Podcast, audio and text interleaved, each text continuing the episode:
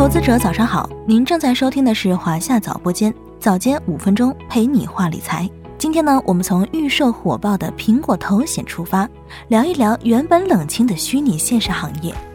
上周，苹果在美国开启头显设备 Vision Pro 的预售，跟以往苹果新品一样，苹果头显销售火爆，五分钟内服务器被挤爆，十八分钟后库存售罄，开店两小时后发货时间已经排到了三月甚至四月。黄牛自然也不会错过这种机会，在淘宝、京东等电商平台已经有许多代购链接，标价三万至九万人民币不等。这些代购表示可以将头显人肉背回国，确保用户第一时间拿到产品。这款头显顶配版三千八百九十九美元，折算成人民币大概是二点八万元，黄牛九万元的标价溢价了三倍。苹果头显销售火爆，也在一定程度上刺激了苹果股价。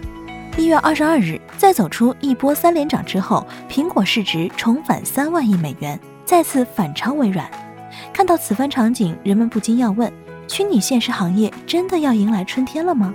在回答这个问题前，需要先说明一下，虚拟现实领域存在 VR 虚拟现实、AR 增强现实、MR 混合现实、XR 扩展现实等诸多名词简写。一般来说，XR 是涵盖 VR、AR、MR 的总称。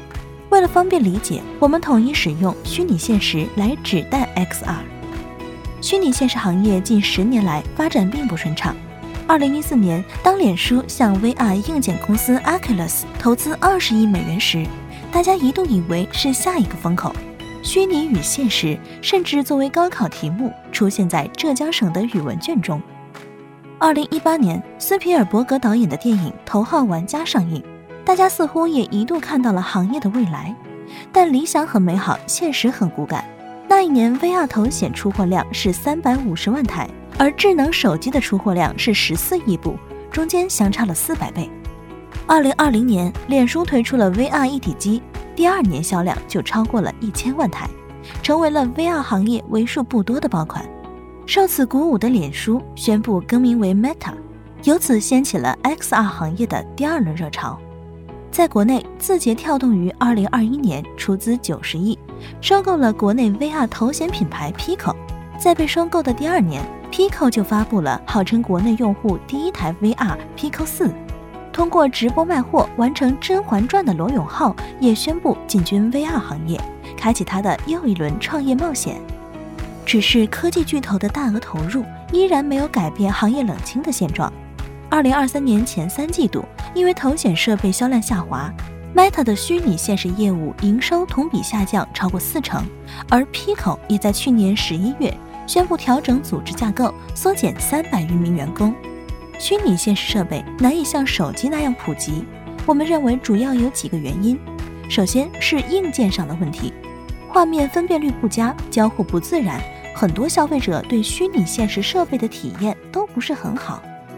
外，会晕往往是消费者对头显最害怕的地方。短期玩一玩可能还比较新鲜，但长期佩戴则会带来头晕、恶心甚至头痛的反应。其次是软件上的问题，目前虚拟现实设备仍然缺乏现象级的应用，优秀的内容不多，消费者戴上它只能玩一些简单的游戏，较单一的应用场景直接限制了行业发展。软硬件各方面的不足，也令虚拟现实设备成了吃灰神器。二手平台上到处都是几乎全新的二手设备。在这种环境下，苹果似乎成了全村的希望。那么，苹果真的可以改变虚拟现实行业的现状吗？其实，跟此前的虚拟现实设备不同，苹果压住的应用场景主要是影视和工作。在苹果头显上，你可以看 3D 影像拍摄和回看，你也可以通过苹果自家的 TV 加、迪士尼的 Disney 加，以及一个专门的遇见恐龙 APP 看影视剧。另外，Vision Pro 出厂预装的 APP 里，包括无边际和 Safari，也能方便你的工作。苹果几乎无视了主流 VR 设备都会重点布局的游戏场景，看起来更能发挥 VR 设备特性的体感交互游戏。至少目前，苹果这款头显并不支持，也没有支持的迹象。